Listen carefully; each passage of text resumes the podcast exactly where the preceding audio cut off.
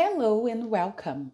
Meu nome é Tamara e estamos no podcast número 10 de inglês do segundo bimestre do módulo 4 do ensino médio das unidades escolares da DIESP. Nosso objetivo nessa aula é falarmos sobre autobiografia, ou em inglês, autobiography.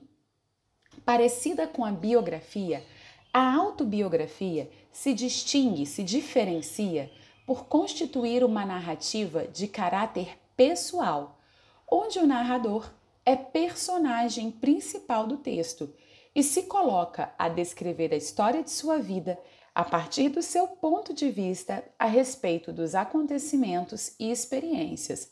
Ou seja, é um relato parcial, é um relato pessoal de quem viveu aquelas histórias. As autobiografias podem ser feitas em formatos de diários, memórias, poemas, músicas, roteiros, cartas, etc., né? Em formas de livros, inclusive. Nós temos abaixo a autobiografia de Ana Albareda Coca. Ela diz o seguinte: My name is Ana Albareda Coca.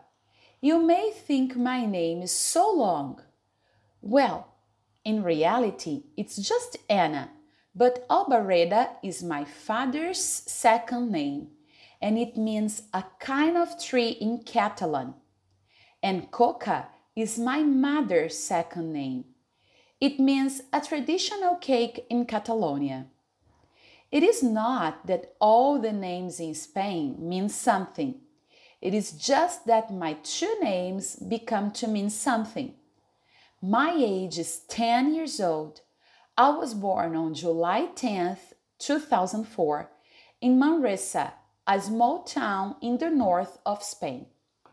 Bem, nesse primeiro parágrafo nós temos a Ana descrevendo o seu nome e a origem dele.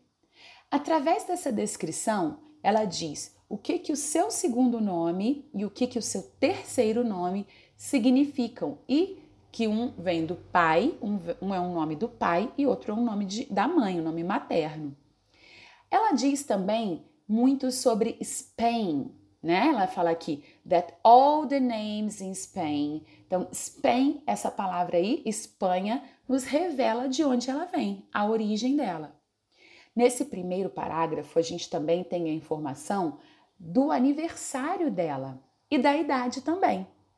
Bem, quando ela escreveu esse texto, ela tinha 10 anos de idade. Ela nasceu em 2004, então a gente pode já afirmar que esse texto foi escrito em 2014. There are a lot of things I like and that I don't like. I like to have fun with my friends. I like to play saxophone and guitar. I love soccer and basketball. But what I really love is jokes. Sometimes I tell jokes, but sometimes I do jokes. The things I don't like are peas. I really hate peas. Another thing I don't like is pumpkin soup. For me, it tastes horrible. So far, I have told you about things I don't like about food. Now I'm going to tell you one of the biggest things I hate in this world to be bored. Just saying this word makes me really sick. Like I told you before, there are a lot of things I like and some things I really don't like. Nesse segundo parágrafo, ela se concentra em falar coisas que ela gosta, like, e coisas que ela não gosta, don't like. Ela diz também que há muitas coisas que ela gosta e algumas que ela não gosta.